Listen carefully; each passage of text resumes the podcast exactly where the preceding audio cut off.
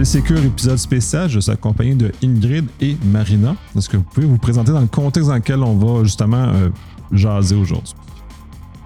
Ah, bonjour, donc nous on se connaît et euh, on on, s'est rencontrés en vrai à l'European Cyber Week et euh, donc je t'ai présenté une partie de ma Dream Team et là je suis avec Marina. Bah, Marina.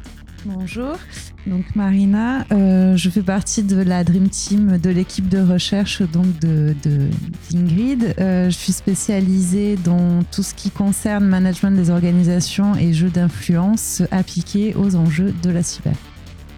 C'est très intéressant. Je me considère très chanceux d'avoir rencontré la Dream Team euh, en très grande partie, justement. Puis c'est une chance énorme, euh, justement, de vous avoir les deux, euh, là, de pouvoir parler un peu de votre, euh, de votre projet et le mettre en adéquation avec un peu ce qu'on a discuté au, au European Cyber en même temps, étant donné qu'on est dans le contexte, on est dans, tout.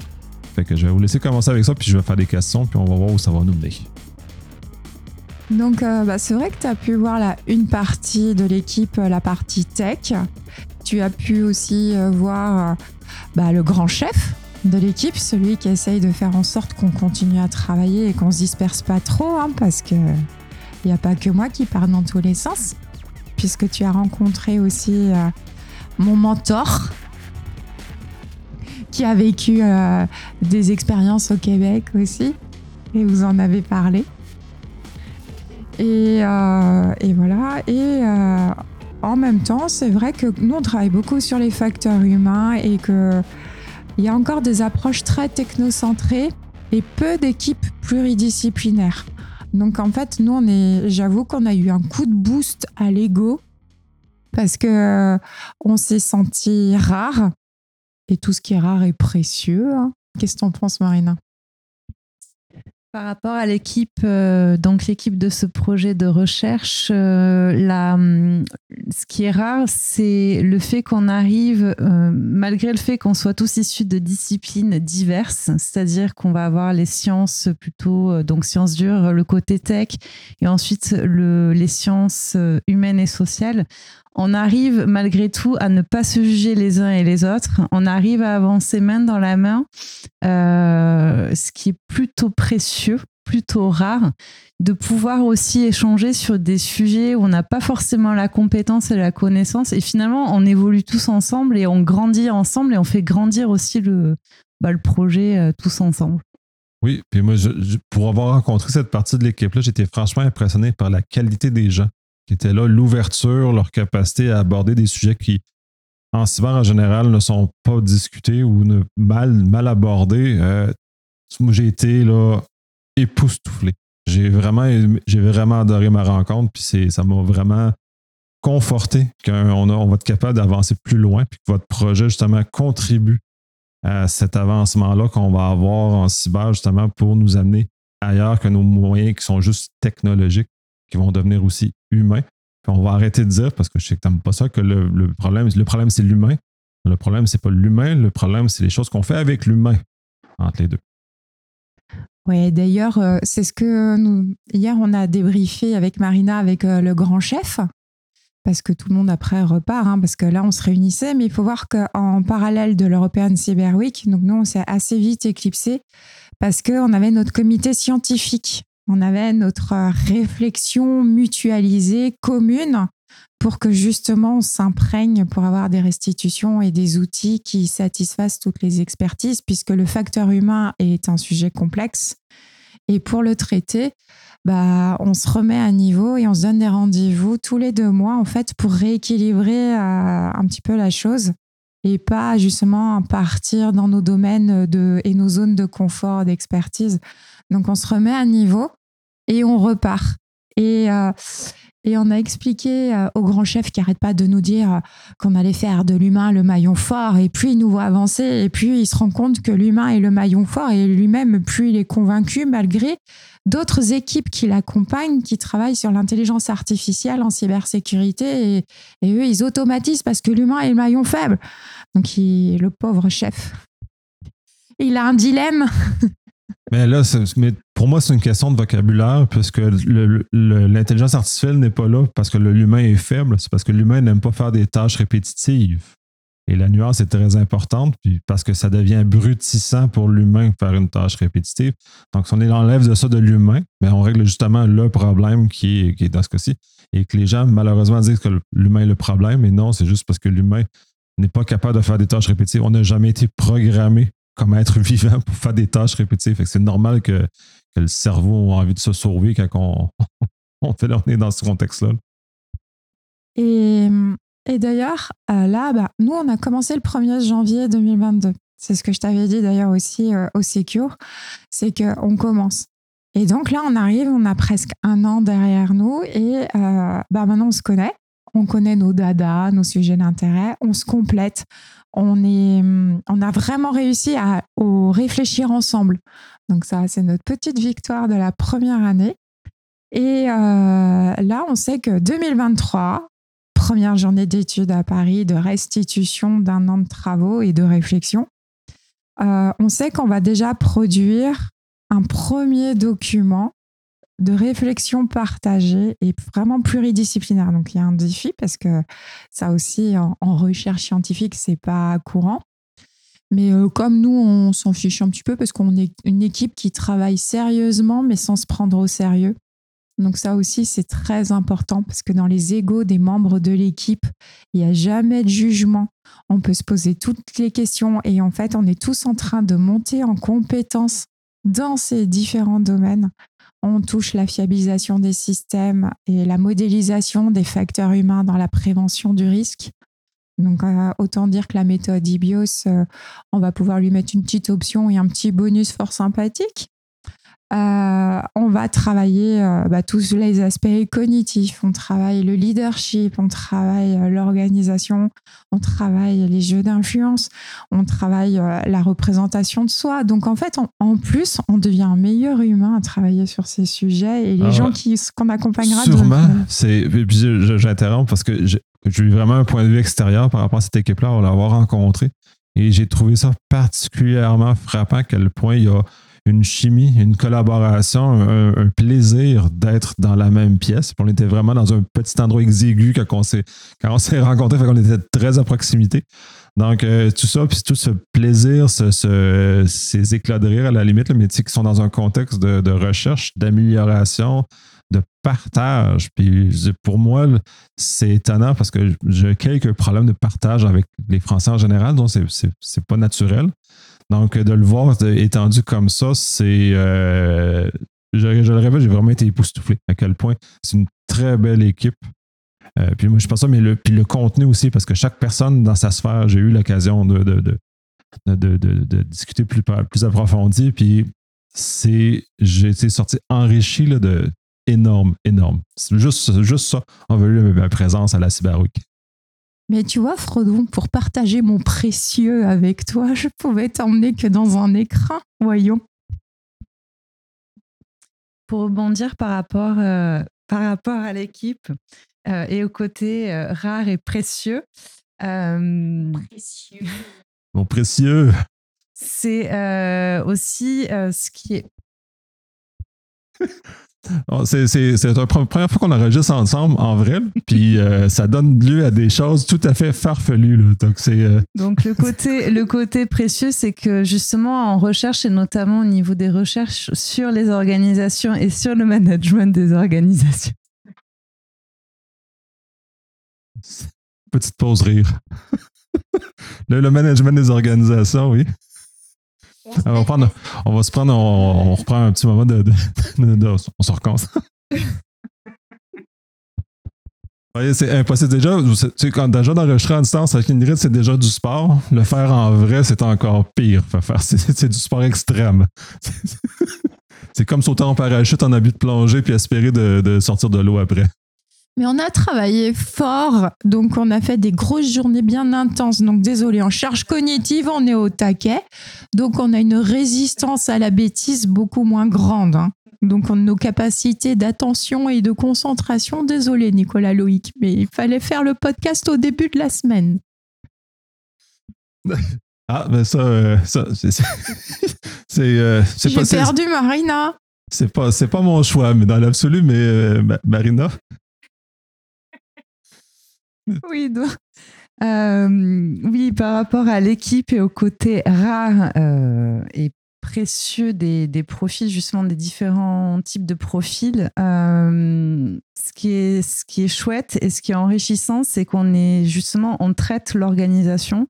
Et c'est la première fois personnellement que j'effectue des recherches sur les organisations, mais en prenant en compte tous les aspects finalement de l'organisation et pas simplement euh, d'un point de vue euh, uniquement, euh, pour exemple, sociologique ou bien managérial, etc., etc. Donc, je trouve que finalement, on a une vue d'ensemble hyper riche, ce qui permettra bah, de, répondre à de nombreux enjeux, notamment en matière de cyber, enjeux, objectifs en matière de, de cyber.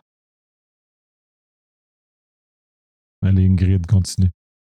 Mmh, donc là, en fait, notre première année, donc vous voyez qu'on a bien fait connaissance et qu'on arrive à avoir une très bonne entente. Et maintenant, euh, les deux prochaines années, puisque c'est un projet sur quatre ans, on, a imaginé des outils. Donc on va créer nos outils, on va les, expérimenter, on va les travailler. Euh, de temps en temps, on se réserve le droit de faire quelques podcasts pour faire des appels à ressources si vous êtes euh, partant pour nous aider parce que bah, vous avez une autre culture et Dieu sait que la diversité des cultures en cybersécurité, ce n'est pas anodin. Donc là aussi, de croiser les regards et de s'enrichir, ben, en fait, euh, on deviendra plus fiable parce qu'on pourra répondre à plus de cas et plus de différences culturelles et plus d'enjeux. Donc finalement, euh, je t'enverrai des messages hein, de temps en temps, puis je dirai là, j'ai un appel à ressources, euh, voilà, on aurait besoin pour des entretiens, pour des tests, euh, on fera des choses. Et notre dernier. On fera des choses. Ouais, mais désolé, là, c'est du très cérébral. Hein. on ne sera pas dans le digital, on sera dans le cérébral. Non, mais dans les perceptions, ça compte, hein. c'est important. Et après, la dernière année, euh, on va aussi prendre le recul sur nos travaux parce que bah, il y aura aussi les enjeux et les limites de ce qu'on aura pu observer parce qu'à expérimenter, parce qu'en en fait, il y a ceux qui réfléchissent mais qui, qui trouveront jamais parce qu'ils réfléchissent en permanence et c'est un cycle d'amélioration continue de la réflexion. Bon, à un moment donné, quand on dit et maintenant je fais comment, on a peu de réponses. Nous, on aime être des chercheurs qui trouvent, on espère qu'on va trouver quelque chose quand même et, qu'on pourra vous produire et vous donner des outils. Donc, euh, c'est pour ça que dès la première année, les outils sont déjà en cours d'imagination et de conception. Il y a des choses qui commencent à sortir. Et ça, on pourra en parler. Et normalement, il y aura un outil même à tester euh, au mois d'avril 2023 et donc, euh, on te mettra dans la machine. Je vais être le, premier cobaye canadien qui va passer à travers ce, genre de choses-là. Je trouve ça juste fascinant à quel point tu gardé ton sérieux quand que nous, on est en train de délirer à côté. C'est euh, c'est fascinant. Là. Euh, puis pour, pour rebondir, puis c'est euh, un peu, euh, ouais, c'est ça, rebondir sur le fait que justement, c'est le côté très pratique du projet parce que justement, vous amenez déjà, parce que j'ai déjà eu l'occasion d'avoir des, des, bribes de, de, ces éléments-là. Donc, on est vraiment dans le concret, dans des choses réelles qui on parle de chercheur qui trouve, c'est déjà bien, mais de mise en application de, dans, le réel déjà à ce moment-ci et non d'une pure recherche abstraite qui va mener sur probablement rien. on en a beaucoup en cyber, malheureusement, qui mènent absolument rien parce que c'est pur terrain. Puis vous êtes vraiment terrain. Vous faites vraiment les choses. Puis c'est une des choses, sans rentrer nécessairement dans le détail euh, de ce que je sais. Euh, vous faites vraiment du terrain, terrain, vrai, vrai. Et, et je ne fais pas la numération parce que je ne ferai pas du terrain comme vous faites, là, parce que je trouve ça un peu fou. Mais euh, très intéressant, justement, ça nous ramène, ça nous ramène sur, sur le, sur, le vrai, sur, les vraies choses. Donc, euh, oui, là, on va vous partager quand même les domaines de recherche. Le, sujet euh, de réduire les vulnérabilités associées aux facteurs humains en cyber a été euh, déposé auprès de l'Agence nationale de recherche française et a été sélectionné parce qu'on touchait au secteur santé et au secteur défense, donc dans le domaine de la donnée sensible. Maintenant, dans l'équipe, il y a des personnes comme moi hein, qui viennent de l'entreprise et en même temps, on n'est pas des fous furieux parce que de toute façon, que ce soit la santé ou la défense, on a dans notre écosystème des organisations et des entreprises. Donc, il y a aussi le tronc commun pour les entreprises. Donc, en fait, on fait aussi une contribution dans le cadre de l'intérêt général, un côté aussi engagement citoyen des chercheurs, euh, qui est aussi de partager du pour tous, pas que le secteur santé et le secteur défense. Maintenant, euh, oui, comme il dit, c'est opérationnel et euh, bah, à un moment donné, on parle de facteurs humains. Et si l'équipe de chercheurs ne ressent pas les choses, il va être compliqué pour elle de comprendre la situation dans laquelle se trouve l'opérateur. Donc oui, il y a de l'observation terrain et de terrain terrain, c'est-à-dire que de vivre la contrainte. On l'a dit, on a vécu la canicule cet été et là, on a vécu une immersion dans la nuit, le, brouillard, la pluie, le froid. Et je vous jure que les capacités cognitives sont pas les mêmes parce que pendant qu'on fait gla-gla, on n'est pas focus à faire attention à ce qui se passe autour de nous. Et donc, comment me rappelle à l'ordre Comment je peux m'entraîner? Comment comment je peux être, euh, vous savez, Cro-Magnon quand il sortait de sa grotte pour aller euh, chasser le mammouth, bah lui, il avait tous ses sens en alerte. Mais maintenant, Cro-Magnon, il va, faire ses courses au supermarché, donc l'essence en alerte, il croise peu le mammouth. Hein. Enfin, j'espère pour lui, parce que sinon, ça, c'est mal barré. Et donc là, bah, Cro-Magnon, il a un petit peu endormi ses capteurs, donc c'est un peu con, parce que la menace, il la voit pas trop. Puis comme en fait, Cro-Magnon, des fois, il, bah, il est un peu endormi, donc il est moins vigilant quand il voit euh, Cro-Magnonnette qui vient tenter d'avoir de l'information. Donc en plus, comme il veut chercher et qu'il veut pécho, bah, il va avoir tendance à s'épancher. Donc il fait fuiter de l'information. Ah, quel dommage. Mais bon, donc là aussi, comment on fait pas fuir l'information? Parce que travailler sur la fuite de données, en général, on voit plutôt la menace extérieure et notre équipe travaille aussi sur comment je ne fais pas fuir la donnée, comment je ne fais pas transférer à. Vous savez, parce que j'aime pas nettoyer mon fichier Excel parce que c'est long, c'est chiant, c'est de la contrainte. Bah ouais, mais j'ai pas besoin de te hacker, tu as déjà trop, casé, trop causé. Quel dommage. Très intéressant, effectivement, que la surcharge cognitive soit exprimée de cette façon-là effectivement, c'est un, axe très important de, qui justement nous, amène dans une zone haute et justement qui nous amène à faire des erreurs. Donc, euh, oui, oui, le, le Cro-Magnon euh, se surcharge rapidement. Il faut faire attention. D'ailleurs, Cro-Magnon, il surcharge plus vite que Cro-Magnonnette parce qu'elle, elle a déjà une charge mentale où elle, a appris à faire plein de choses et elle doit gérer plein de choses. C'est pas juste il y a place à débat. Et vos, travaux vont sûrement démontrer, soit confirmer l'hypothèse, soit l'infirmer. Bah, la question du genre se pose et on nous a demandé de nous la poser. Donc, dans les études, on va essayer de regarder s'il y a ou pas intérêt à se poser la question du genre sur la thématique qu'on traite. Mais euh, une chose est certaine, c'est que il y avait peu de femmes à qui on a donné la parole. Pourtant, il y avait beaucoup de femmes présentes. Et quand on donne des images et des représentations de machisme, notamment par rapport au milieu militaire, comme on travaille dans le secteur défense, je dois avouer que beaucoup de femmes de la cyber sont dans la filière militaire et portaient l'uniforme à l'événement à l'European Cyber Week. Et que malheureusement, en tout cas chez nous, dans le monde de l'industrie, il y avait peu de femmes là par contre. Mais bon. Si autrement sur les stands, il y en avait, mais c'était les dames de la communication. Ouais, ça on, peut, ça, on peut parler longtemps. Je suis sûr, Marina, à quel point elle refuse de, de, se faire passer le micro depuis tantôt. Là, les, euh, euh, oui, par rapport à la question justement, euh, à la question du, du, du genre, à la représentation euh, des femmes sur ces sujets. Bah, encore une fois, c'est aussi ce projet, ce projet de recherche qui permet de, rééquilibrer un petit peu la chose parce que on se rend compte que bah oui, il y a des femmes qui peuvent amener quelque chose dans ces domaines-là et que ça peut bah, que ça peut fonctionner avec une équipe euh, diversifiée, euh, justement, et une équipe aussi euh, pluridisciplinaire. Ben, c'est un peu le fondement aussi. Là, tu, on parle du genre comme étant un élément potentiellement distinctif, mais la culture l'est aussi, le, corps d'emploi l'est aussi, nos études le sont aussi, notre, tout, ce qui nous forme comme humains nous rend à la fois pareil comme les autres et différent de, tous parce qu'on n'a pas suivi la même éducation, on n'a pas eu la même enfance, on n'a pas les mêmes parents, on n'a pas la même. Euh, puis même la, même la France, la diversité de la culture en France est assez, est assez large.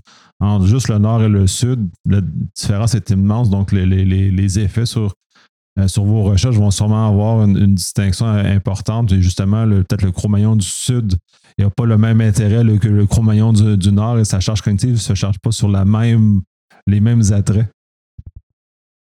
Ah bah, on va moins à la plage à Berck, dans le nord, qu'à Montpellier, ça c'est sûr. Hein. Mais bon. non, voilà, je viens de perdre Marina parce qu'en fait elle est de Montpellier, mais moi je suis pas du, du nord. Mais j'ai rien contre les ch'tis, hein. mais moi je suis fière de mes montagnes et mais ça vous l'avez déjà repéré normalement. Et toi, tu connais le, vrai, le vrai hiver? Oui. Ce qui est plutôt rare en France. Oui, ça dépend où. Mais oui, il y a encore des endroits où on arrive à avoir du 2 mètres de neige euh, dans mon pays, savoyard. Donc, euh, mais il faut aller très très haut et bon, mais ça après c'est le changement climatique, c'est pas la cyber. Mais euh, en attendant, euh, la question climatique et la cyber se pose quand on regarde euh, la résistance du matériel euh, numérique et comment le très grand froid ou le chaud ou le vent ensablé. L'humidité. Voilà. L'humidité de Bretagne. Mais non, mais c'est pareil. Là, en ce moment, nous, on observe beaucoup en France des grands vents pleins de sable et tout. Et là, la bonne idée de télétravailler et de se dire, tiens, il y, a ce vent là, enfin cette atmosphère très ensablée et je vais aller dehors. Euh, ouais, fausse bonne idée, mais bon, en fait, comme le gars, il a déjà pas pigé comment fonctionnait l'électronique et comment le sable allait être plus nocif que le très chaud. Euh, bah, il vient juste de ruiner son ordi, mais il le sait pas encore. Mais comment je peux accéder après à l'information une fois que mon ordinateur est capoute? Mais bon, ça encore, c'est pareil. Cro-Magnon, on l'éduque, hein, on y travaille, hein, on va lui expliquer comment ça marche parce que bah, malheureusement, on est encore trop autodidacte dans notre société et malheureusement, beaucoup de vulnérabilités viennent du fait qu'on soit autodidacte et qu'on soit mal informé et qu'il faut peut-être arrêter avec le côté euh, vilain petit chef qui veut garder le pouvoir, qui garde l'information à son niveau et qui partage pas ou qui partage mal. Mais à un moment donné, ça, c'est des sujets qu'on a déjà traités, mais euh, notamment sur la stratégie de la peur et tout. Mais moins on maîtrise, moins on est en capacité de transmettre. Et pour moi, l'excellence, c'est quand on est en capacité de transmettre. Et c'est vrai que ben, nous, on ne s'interdit pas d'aller chercher euh, des personnes ressources parce qu'on n'a pas la prétention de dire qu'on sait tout. Et euh, on va chercher aussi des experts pour alimenter nos réflexions, pour pouvoir progresser. Et euh, des experts de partout, parce que bah, la cyber, c'est très culturel, c'est très territoire, c'est très jeu d'influence, c'est aussi... Donc on dit, bah, à un moment donné, si on veut rester assez neutre, bah, il faut qu'on diversifie, parce qu'il faut qu'on corrige nos propres biais. Ah, parce qu'on en a. Hein. On a tous des, biais, ça c'est euh, évident. Puis euh, c'est ce que d'ailleurs les, malveillants vont utiliser pour nous faire du mal et de nous, de, de, nous frapper dessus le, le, plus, le plus souvent. Mais tous ces réseaux-là, tous ces, cette influence-là notre environnement est très euh, va nous amener justement à faire des erreurs en, en cyber. Puis j'aime bien l'aspect d'éducation parce que c'est un peu moi ce que je fais dans, plus dans mon quotidien, d'amener le niveau de compétence des gens qui est souvent très faible, mais c'est parce que la technologie, ils l'ont dans les mains depuis peu de temps et de les amener à un niveau supérieur. Mais on a des outils super puissants, super dangereux à certains égards. Et on ne forme pas les gens. On oblige les gens à avoir un permis de conduire. On les oblige parce que c'est un, véhicule, c'est dangereux, c'est complexe, ça a des choses. Et on ne fait pas la même chose avec les, outils, euh, les outils technologiques. C'est très mal. Puis vous êtes vraiment bien axé dans cet angle-là de, ramener un peu une conscience collective.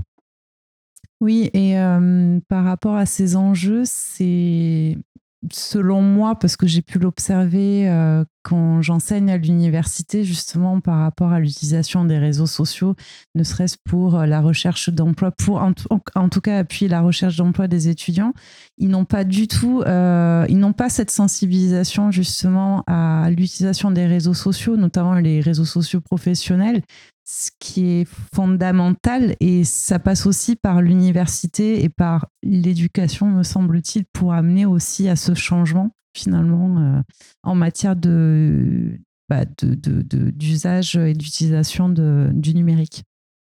Oui, très important. Puis oui, l'école est une belle plateforme, sous-utilisée à mon avis à bien des égards, puis même les sont laissés à eux-mêmes le confinement, ça m'a permis de constater justement que mes enfants ont été pas mal laissés à eux-mêmes, que les professeurs étaient mal sensibilisés. Il y a eu des cas, c'est pas la première fois que j'en parle sur le podcast, où euh, les professeurs envoyaient des courriels où ils exposaient les adresses courriels de tous les étudiants, où il arrivait des, des, parents aussi, ou des, erreurs de manipulation comme ça, parce que pas que c'est la faute du professeur en question, autant il n'a pas été encadré et éduqué justement à comprendre la portée de son geste. On est vraiment dans un contexte où les gens ne comprennent pas ce qu'ils font avec les, outils qu'on a, qui sont dans les mêmes, qui sont très, très puissants et ils peuvent causer des dommages très importants aux individus.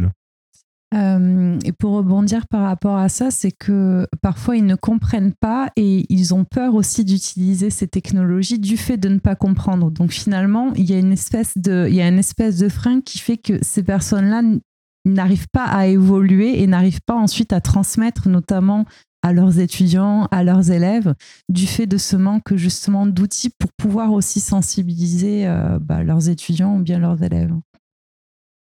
Oui, on voit souvent des cas, puis là, moi, ça, c'est le que je, je, me faire trucider rendu à la maison, mais ma mère est comme ça, elle a peur de faire une erreur, donc comme elle a peur de faire une erreur, elle ne le fait pas. Elle a peur de briser, elle a peur de, choses, de faire des choses comme ça. en général, c'est sans effet. Et justement, tu es mieux de faire des erreurs souvent chez toi que faire une erreur en public. Donc, euh, puis sur Internet, on devient vite public. L'espace public d'Internet, il est euh, très invasif dans nos vies privées, quand normalement, ce qui se passait dans quatre murs à la maison restait généralement euh, en bonne partie dans les quatre murs de la maison maintenant, ont tout ça est exposé. Puis les gens s'exposent aussi à ça. C'est ça qui, moi, me fascine énormément. Bah, le rapport à la vie privée a beaucoup évolué et quand on voit qu'aujourd'hui, euh, abandonner sa vie privée devient un métier, ne serait-ce que les influenceurs qui vous expliquent que euh, leur manière de gagner leur vie, c'est d'expliquer comment ils vivent et de montrer comment ils vivent. Bon, ben, ok. Mais euh, moi, en fait, je préfère dire que je fais mon business en protégeant la vie privée parce que très sincèrement, il n'y a pas de droit à l'oubli. Et euh, ce qu'on peut dire quand on est à 20 ans, 25 ans, où en fait on n'a on, bah, on pas trop de, vécu, peu d'expérience, que bah voilà, bah ouais, mais tout ce que tu as dit, tout ce que tu as affiché, ta soirée où tu as voulu t'amuser et que tu dis ouais, c'était drôle, ça porte pas à confusion, il n'y a pas d'importance. Quand on aura 50 et que tu seras chef d'entreprise, ce sera un peu gênant. Puis on a un exemple au Québec qui était très drôle avec nos ostrogos qui, pendant plein confinement, euh, ont pris l'avion, pas de masque, pas rien, faire, le, faire la fête dans l'avion. Ils ont été sévèrement punis, euh, punis publiquement parce qu'ils ont tout mis ça sur les réseaux sociaux. Fait qu'ils ont laissé une trace immense de leur non-respect des règles sanitaires. Et ils s'en sont vantés plusieurs ont perdu leur emploi. Plusieurs ont, eu de la difficulté à retourner au Canada parce qu'il y avait des pénalités. Euh, ils ont joué très grave. Ça a été une, leçon publique, mais je ne suis même pas convaincu que ces gens-là ont compris la leçon qu'ils ont faite, outre le fait que le premier ministre les a traités d'Ostrogo et que le mot Ostrogo est devenu subitement très populaire dans l'espace public et les gens ont fait une recherche et se sont rendus compte que c'est popularisé essentiellement par, euh, par Astérix. Mais bref, Le, le, problème aussi, c'est que c'est difficile de pouvoir les, les, sensibiliser dans la mesure où on passe, euh, où beaucoup de personnes, en tout cas, et les réseaux sociaux, euh, malheureusement, euh, sont, sont la cause de, de tout ça. C'est que on leur fait croire qu'ils peuvent gagner beaucoup d'argent en s'exposant. Donc finalement, c'est complètement paradoxal entre le fait de leur dire bah, finalement de voilà faire attention avec l'utilisation des réseaux sociaux, faire attention à ce qu'ils communiquent, les photos qu'ils peuvent poster, euh, ce qu'ils peuvent commenter, comment ils peuvent réagir aussi sur les réseaux sociaux parce que quand on réagit, bah, forcément on communique des émotions et il y a cette espèce de paradoxe euh, avec le fait qu'on leur fait croire finalement qu'ils peuvent être connus, qu'ils peuvent gagner de l'argent euh, juste en postant des choses qui finalement ne les protègent pas. Ah, les protège absolument pas, mais tous les cas du. Euh, ça, ça, là, ça, trahit un peu notre âge, mais les YouTubers eux, on, faisait croire aux jeunes, puis il y en a beaucoup qui se sont lancés dans cet espace en pensant que c'était facile, quand dans la réalité, généralement, ces YouTubers-là, ils ont des maisons de production en arrière. Euh, créer des vidéos, c'est énormément de travail. Fait que tous ces jeunes-là qui se sont lancés, qui ont acheté de l'équipement, qui se sont mis la face là, qui ont dit n'importe quoi, pensant que ces 10 YouTubers-là disaient n'importe quoi quand dans les faits, c'était généralement c'était scripté dans des, dans des scénarios qui étaient, complètement fous. Euh, on n'est pas dans la même zone. Fait que là, les gens se font tromper par cette image-là qui, est, complètement fausse dans l'absolu. Donc, c'est bien ce qu'on voit, hein, c'est que finalement, on dit pourquoi elle est hackée? Quand on est du genre à diffuser. Donc, vu que de moi-même, je fais fuiter de l'information parce que c'est pareil, c'est pas parce que j'ai pas dit quelque chose que par le recroisement de diverses informations que j'ai partagées, on ne peut pas retrouver ce que j'ai voulu cacher. Donc là aussi, euh, quand maintenant on voit qu'ils sont surpris parce qu'ils se font cambrioler, qu'ils sont surpris parce qu'on incendie leur maison, parce qu'on n'est pas en accord avec eux, et que finalement ils se retrouvent menacés euh, t'es chez toi, je viens foutre le feu à ta maison. T'es pas chez toi, je viens te cambrioler. Mais oui, mais en même temps, tu t'affiches. Donc, tu prends le risque. Et cette notion de risque, euh, elle est mal évaluée de leur côté parce qu'ils n'ont pas été éduqués à ces questions-là. Et c'est ce que j'aime dans le travail euh, de, de l'équipe, c'est que pour nous, on travaille, on dit, on n'est pas maître de comment les gens vont s'approprier ce qu'on va dire et de leur capacité à avoir envie d'écouter ce qu'on va dire. Mais par contre, on va mettre en place des outils pour qu'ils prennent conscience des choses. Et on travaille sur le côté aussi cognitif pour qu'ils ressentent et qu'ils prennent conscience, mais aussi en, ressentant et pour stimuler les... Voilà, on va réveiller Cro-Magnon, on va réveiller des capteurs de Cro-Magnon. Et cette prise de conscience, pour nous, on dit, c'est le début de l'adaptation des comportements. C'est là aussi on va comprendre pourquoi la bonne pratique, la règle d'hygiène informatique qu'on nous communique, et puis alors qu'aujourd'hui on dit Ah, mais les gens, on a beau leur dire, ils font pas. Bah ouais, mais en même temps, euh, il faut aussi qu'ils comprennent l'enjeu, qu'ils vivent la chose et que malheureusement, bah là, moi, j'ai des bimbos qui sont en train de comprendre qu'il faut qu'elles fassent attention parce que sinon, elles vont se faire cambrioler. Mais en même temps, tu n'aurais pas publié ta super vidéo en disant Ah, je suis trop contente, t'as un super beau collier et tout. Enfin, chacun a les joyaux qui peut. Hein. Mais bon, en tout cas, maintenant, elle va apprendre à fermer sa bouche. Enfin, elle peut pas techniquement, c'est vrai, c'est pas possible. Ça, c'est la chirurgie. Là aussi, elle n'est pas adaptée. Hein. Mais ça, c'est la filière santé. On va aller leur faire prendre conscience qu'ils font des dégâts. Mais bon, tu as vu, c'est pas des médecins français. Hein. D'ailleurs, moi, je juste, juste euh, voilà. Hein. donc, euh, Made in France, c'est mieux. c'est mieux. Cocorico de temps en temps, quand même, culturellement. Mais bon, en fait, euh, voilà, on va vraiment travailler sur la, prise de conscience. Et après, bah, L'adaptation des comportements, ça c'est des choses qu'on verra et ça fera peut-être l'objet d'un autre dossier qu'on soumettra. Mais euh, en tout cas, c'est vraiment ce qu'on cible. C'est euh, pour nous le début, step by step, parce qu'on ne pourra pas changer radicalement les gens et c'est pas notre intention, parce qu'il euh, y a peut-être des choix. Et on tient aussi à ce que les gens comprennent quelle est la criticité de l'information, parce qu'il y en a qui me disent mais tous les jours dans leur quotidien, ils gèrent de l'information sensible, ce qui fait qu'ils en oublient qu'elle est sensible, parce que c'est leur quotidien, c'est leur environnement. Et d'ailleurs, on le dit hein, dans le cadre du code de la route, euh, les accidents sont plus fréquents sur le trajet du quotidien. Pourquoi? Parce qu'on est moins vigilant.